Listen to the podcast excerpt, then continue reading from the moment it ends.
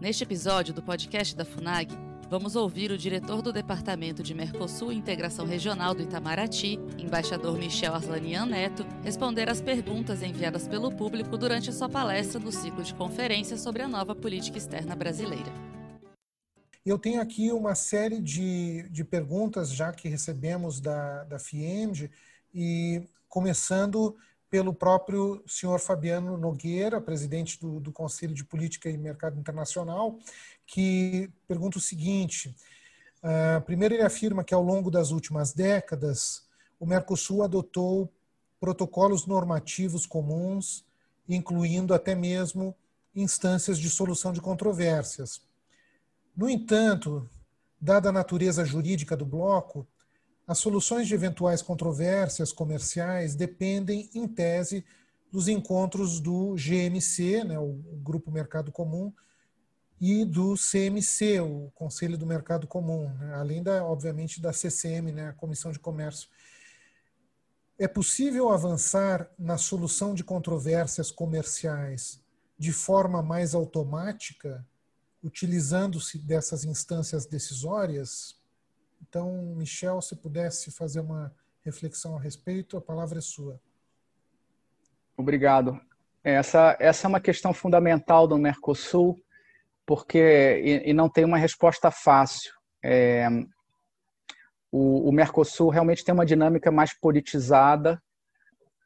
Nós procuramos resolver os problemas é, no âmbito da comissão, problemas comerciais no âmbito da Comissão de Comércio do Mercosul, e eventualmente é, as questões mais complexas elevadas ao GMC, eventualmente ao, ao CMC. Toda o, histórico de, de, de, acionamento do, do sistema de solução de controvérsia do Mercosul não é de muitos casos, né? no âmbito do antigo protocolo de Brasília, acho que tivemos é, nove e em protocolo de Ouvidivos três. Esse, esse é um tema Quer dizer, em princípio seria interessante dar um tratamento mais técnico a, a essas questões, mas no Mercosul o histórico tem, tem sido de evitar é, esse tratamento.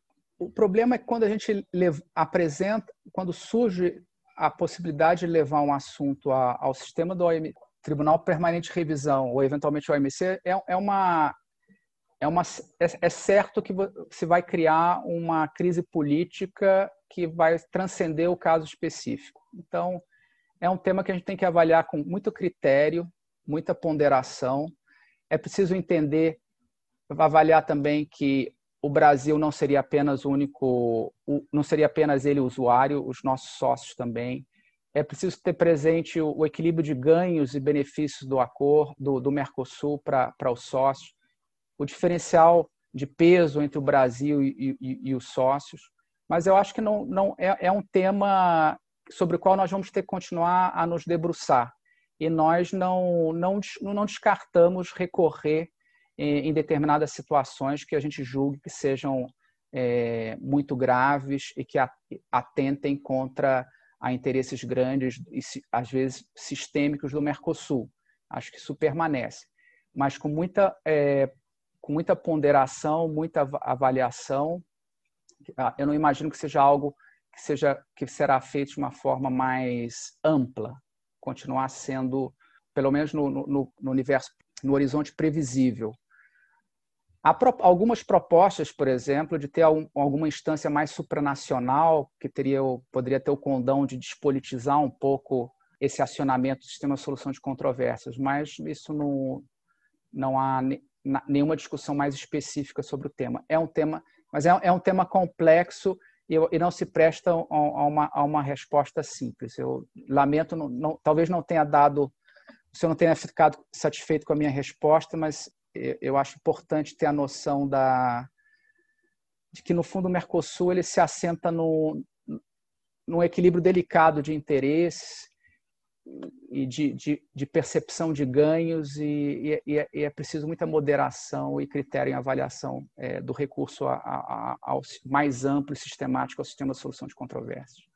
Muito obrigado. Eu passaria então para uma segunda pergunta de Fábio Alexandre Saciotto, presidente do Centro Industrial e Empresarial de Minas Gerais, CIEMG, e diretor financeiro da FIEMG. Também é diretor regional do Sind Peças, o Sindicato Nacional da Indústria de Componentes para Veículos Automotores. Ele pergunta o seguinte: o mercado consumidor na América do Sul é enorme para o setor automotivo. Porém, não existe mercado comum no Mercosul para veículos e autopeças. E os países membros fazem acordos individuais, inclusive extra-Mercosul, por exemplo, no caso do México.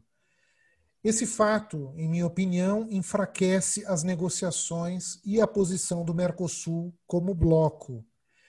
A perspectiva de mudança desse quadro, eu acho que em pouco já foi até mencionado na apresentação do embaixador Michel, com esses acordos que foram uh, enfim, que abrangem agora uma perspectiva de livre comércio. Mas, uh, por favor, então, embaixador Michel, uh, a palavra é sua, por favor. De fato, nós estamos trabalhando nessa adequação do setor é, à União Aduaneira a partir dos, dessa rede de acordos bilaterais que foi formada, isso como um aspecto positivo para tentar ter um, um padrão mais alinhado entre os países do Mercosul.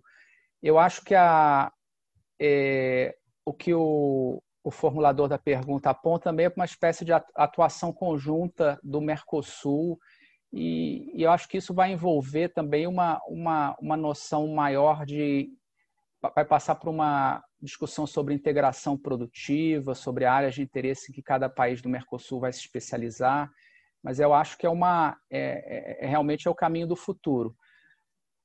A questão da, da atuação como Mercosul, um, do, um dos riscos é, é, é, se agora individualmente o, o Brasil às vezes gera algum temor quanto ao seu poder competitivo, você ter um bloco atuando em uníssono, isso pode também gerar um, um temor ainda maior.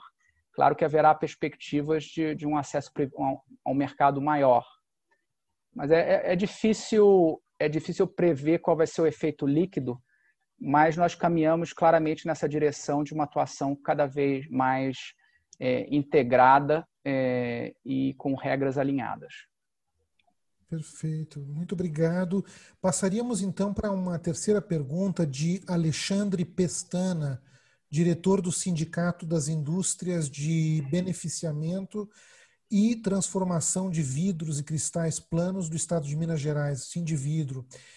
Ele pergunta, na verdade, faz várias perguntas. Quando poderemos consolidar o processo de integração econômica na direção do mercado comum? Quais os desafios ainda pendentes nas áreas de cooperação regulatória e harmonização técnica?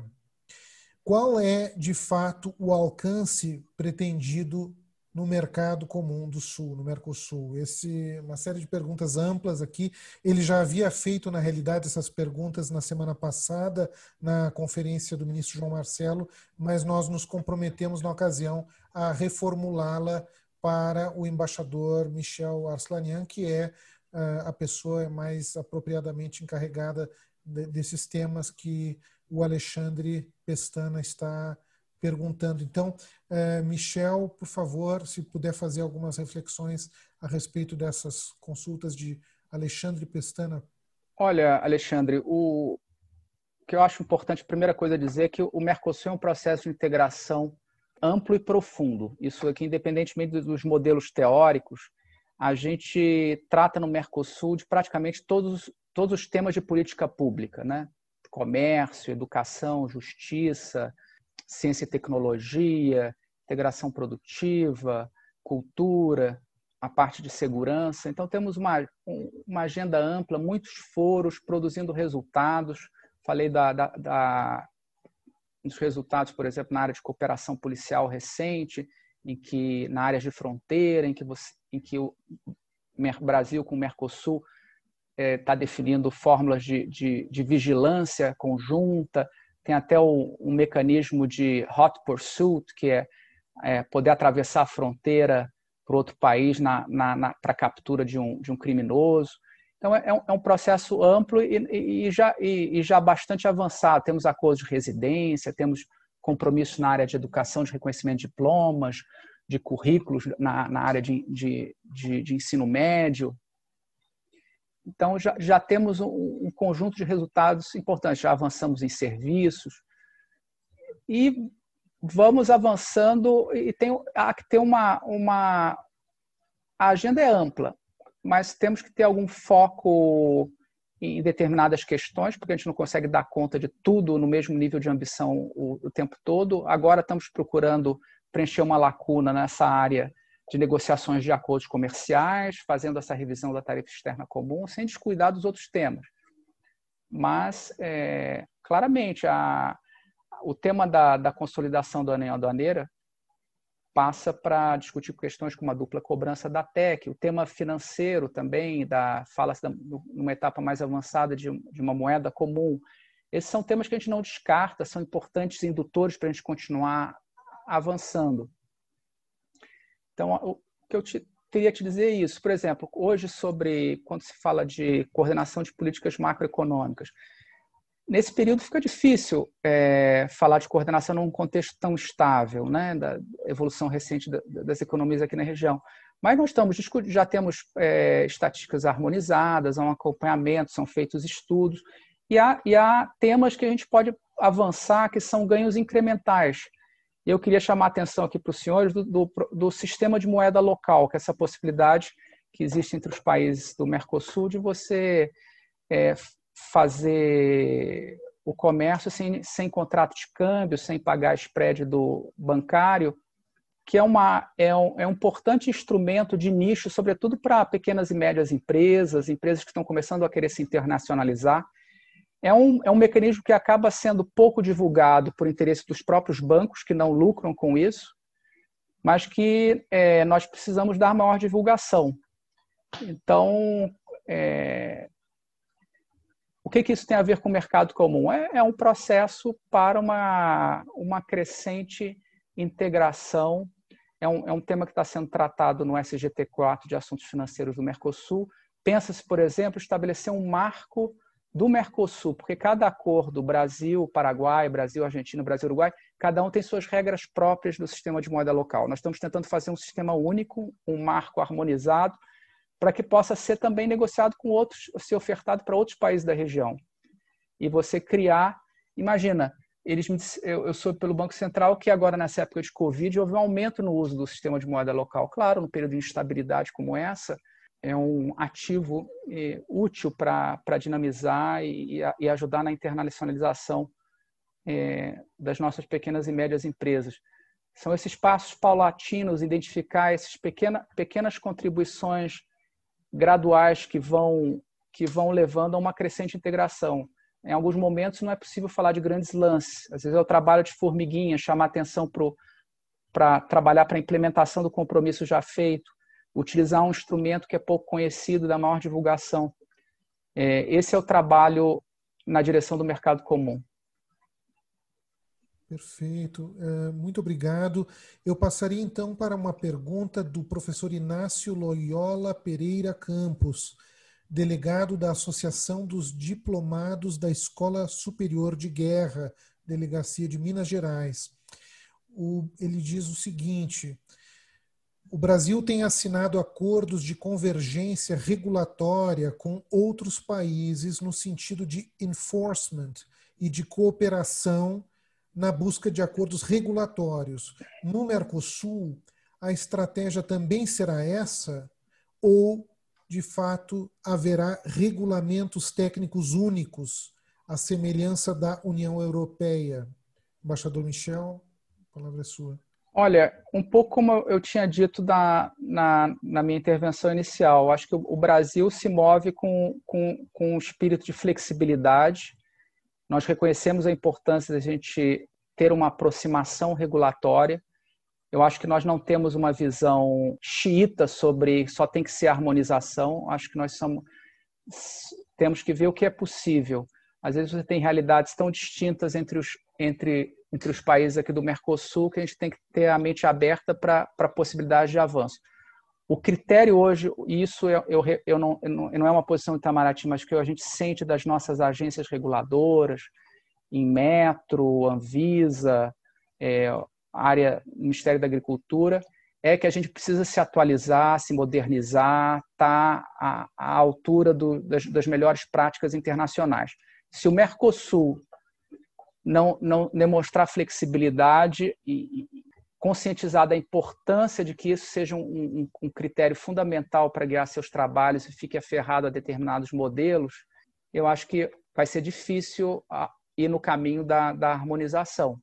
Então, eu, eu acho que essa é a minha resposta. Não, não, a gente não vai 100% na harmonização, mas não descartamos essa via de buscar explorá-las, mas dentro de condições é, razoáveis de tempo e, e, e de viabilidade. E, e, é preciso encontrar outras maneiras, e pela convergência regulatória, que seria menos compromissos menos fortes, mas que permitam a gente ir para frente e, e atender os nossos objetivos de, de, de, maior inserção, proteção e segurança é, dos consumidores. Perfeito, muito obrigado. Uh, nós temos uma pergunta que foi formulada na semana passada também para o ministro João Marcelo, mas que novamente nós nos comprometemos a reformulá-la aqui para o embaixador Michel, uh, que é de Renato Michel, diretor consultivo titular da FIEMG e vice-presidente do Sindicato da Indústria da Construção Civil, Sinduscom. Ele afirma que o Ministério das Relações Exteriores tem se empenhado na aprovação de acordos de facilitação de comércio, investimentos, serviços e compras governamentais na América do Sul. Em particular, a FIEM, que tem apoiado essa iniciativa que é de grande importância para a nossa indústria e serviços. O acordo com o Chile está no Congresso brasileiro e espera aprovação, enquanto que o acordo com o Peru depende de aprovação do Congresso daquele país.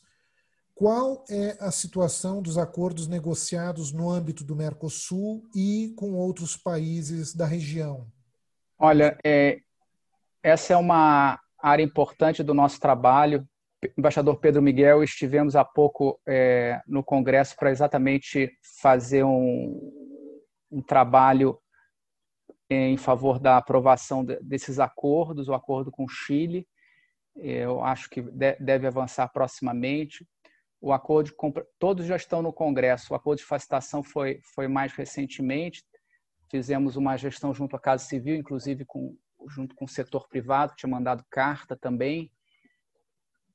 Então, esse trabalho é importante. Aqui eu renovo o, o, o meu encarecimento para que também a FIENG seja um ator na, na mobilização é, dos nossos deputados, senadores para aprovação é, desses acordos. O acordo então de facilitação foi recentemente.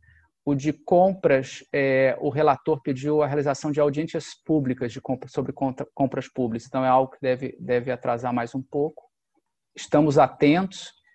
O, a, a, Covid é, atrasou o processo de, de consideração dos acordos. O acordo com o Chile já está desde o final do ano passado no Congresso, mas realmente a dinâmica da pandemia atrasou, mas está tá recebendo nossa atenção prioritária. Porque, é claro, não, adianta só a gente é, fazer os acordos, tem que implementá-los, né? Então, é, é, é uma área crucial e nós contamos com, com essa parceria com o setor privado. Perfeito. Temos uma pergunta uh, de, da Marta Lassância, chefe da Assessoria Estratégica Internacional da FIEMEC, que, que nos acompanha sempre e que uh, nos ajudou a, a, fazer, a organizar todos esses eventos. Ela pergunta o seguinte: ela primeiro afirma né, que o quadro político na América Latina, e especificamente no Mercosul ampliado, está se movimentando rapidamente e fortalecendo ideais não convergentes aos interesses liberais e de cooperação econômica regional. Há uma estratégia do setor empresarial e do governo brasileiro que preconize o livre mercado para enfrentamento dessa onda? Olha, essa é uma pergunta importante. É, isso tem a ver com as mudanças de, de conjuntura e, e, como é que a gente mantém os, a, como a gente se ajusta para atender os nossos objetivos é, prioritários na região. Olha, eu, eu vou dizer o, o, caso do México. caso do México, o, o Brasil vem tentando, isso eu falo sem nenhum ânimo, um ânimo muito objetivo de alguém com um espírito totalmente construtivo de chegar a, uma, a um entendimento, mas temos encontrado uma resistência, uma dificuldade do México para uma ampliação mais substantiva do acordo com a gente. Isso é uma realidade. Como é que, como é que a gente temos tentado um nível de ambição bem alto para esse acordo e nessa e o fato é que nós estamos agora em outubro e ainda não conseguimos chegar a um ponto de equilíbrio com o México para retomar as negociações. O que, que o, o governo brasileiro vai fazer e o setor privado? Eu acho muito importante, nesse momento em que a gente começa, identifica uma determinada situação em função da, da conjuntura, é importante esse diálogo com o setor privado para a gente poder fazer um, um ajuste de estratégia. Vamos manter a mesma?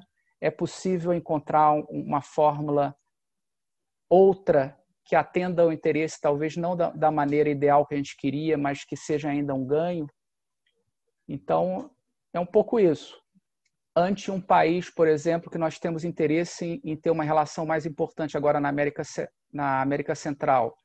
No, no fundo, é da América Central, é do Caribe, mas é membro da, do sistema centro-americano de integração.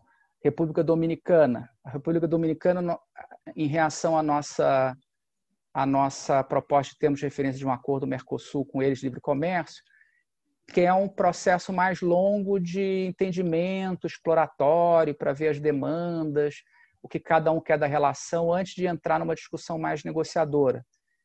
Estamos dispostos, diante de um parceiro interessante, ter um processo mais longo? Esses são e, e, e para a gente poder medir, é, para poder se ajustar nossa posição a, a essa realidade, a gente precisa tá em contato permanente com o setor privado para ver se isso é viável, é de interesse ou, ou se a gente é, altera a estratégia, né? Desculpa, eu acho que é a é fórmula mais é, direta que eu posso falar para vocês assim de, de adaptação a, a contextos cambiantes. Perfeito, muito obrigado. É, eu tenho aqui, na verdade, um comentário, uma proposta, uma sugestão, não é bem uma pergunta, de Roland von Urban, presidente da Rede Metrológica de Minas Gerais e presidente do Sindicato das Indústrias de Artefatos e Beneficiamento de Borracha e Elastômeros no estado de Minas Gerais, e também diretor consultivo titular, da FIEMG ele faz a seguinte sugestão: ele eh, gostaria de sugerir que o Ministério das Relações Exteriores estudasse a possibilidade de que, com apoio das embaixadas e consulados, tendo o custeio rateado entre federações, associações, empresas interessadas, coloca aqui também a Apex como uma potencial uh, financiadora, criasse um ponto focal ou mesmo uma agência de internacionalização visando facilitar e motivar as empresas a exportarem, iniciando pela América do Sul, mercado prioritário de nossos manufaturados. As agências localizariam os representantes comerciais locais e ou para setores determinados, mineração, naval, etc., os quais demandam produtos do metal mecânico, borracha, elétricos, elastômeros, ah, elastômetros e muitos outros, onde a nossa indústria pudesse ser fornecedora. A partir disso, os SECONs, né, os setores de promoção comercial das embaixadas, apoiariam em feiras e eventos e também missões técnicas comerciais nesses países, entre outras atividades de promoção comercial. Eh, eu não sei se o embaixador Michel gostaria de fazer algum comentário sobre essa sugestão, eh, senão eu passaria para uma última pergunta que nos chegou. Eh, deixo a critério. Não, eu, eu, eu, posso responder. Quer dizer, não, não é a, a minha área de competência pelo que eu entendi, isso são tarefas que já têm sido conduzidas pelos nossos setores de promoção comercial e Apex. Mas eu acho que essa interação dos SECONs é, e da Apex com o setor privado, acho que a gente sempre pode, acho que há sempre abertura para ver me, as melhores maneiras de, de, atuar, mas eu vou ficar nesse nível de, generalizar, de generalidade. Perfeito. E temos uma última pergunta que nos chegou de Alain Galvão, que é um empresário da DESG Minas Gerais. Ele pergunta, ele gostaria de saber mais sobre os acordos de cooperação e facilitação de investimentos. Como o seu estabelecimento com a União Europeia favorece o empresariado brasileiro e europeu? Quais os entraves e quais as vantagens desses acordos de cooperação e facilitação de investimentos? Não sei se poderia fazer alguma consideração a respeito. Olha, o, o ACFI é um modelo brasileiro, né, fruto da nossa experiência crítica com relação aos acordos tradicionais de promoção e proteção de investimentos, que eram muito centrados em litigância jurídica. Então, nós procuramos eliminar essa dimensão e favorecer um pouco aquilo que eu, tô, que eu falei aqui, uma maior interação do de governo e setor privado para identificar problemas, procurar resolver com caráter preventivo, regular, né? Tem a figura do ombudsman, que é o ponto de contato, no caso do Brasil, acho que é a Câmara de Comércio Exterior, que é um, a quem se, o, o empresariado, o investidor pode recorrer para tirar dúvidas, é um, é um, é um âmbito para tentar também resolver eventuais diferenças. Eu acho que é, ele, ele procura suprir uma lacuna que existia no mundo dos investimentos, mas que já existia na, no campo do comércio. Né? É muito comum haver comissões de comércio que se reúnem regularmente para bilaterais para passar a pauta do, do, do, dos temas comerciais, mas não há não havia muito essa dinâmica mais institucionalizada para tratar dos assuntos de investimento. Então, nesse sentido, acho que é, é, é um aspecto muito bom. Aspecto negativo no, no, no, também é, é, é, um pouco não, é, não é o domínio é, da minha expertise sobre, sobre essa questão, mas é, o espírito do, do acordo de facilitação vai nessa linha de ter um algo que estimule a, a atenda a demandas do setor privado por informações, seja um ponto de matching é, entre empresários é, brasileiros e estrangeiros, com vistas a, a facilitar informação, transparência de normas e, e procedimentos para realizar o investimento. Muito obrigado. Eu queria agradecer muitíssimo ao embaixador Michel Arslanian Neto, não só por sua excelente e minuciosa apresentação, como também por ter respondido a todas as perguntas que nos chegaram da Federação das Indústrias do Estado de Minas Gerais. Eu não sei se eh, o, eu não sei se haveria interesse do, do senhor Fabiano Nogueira de fazer algumas considerações finais. Se houver, é, eu deixo essa oportunidade, é, e se não, nós é, encerraríamos. Mas eu consulto ao senhor Fabiano se ele gostaria de fazer algum comentário final.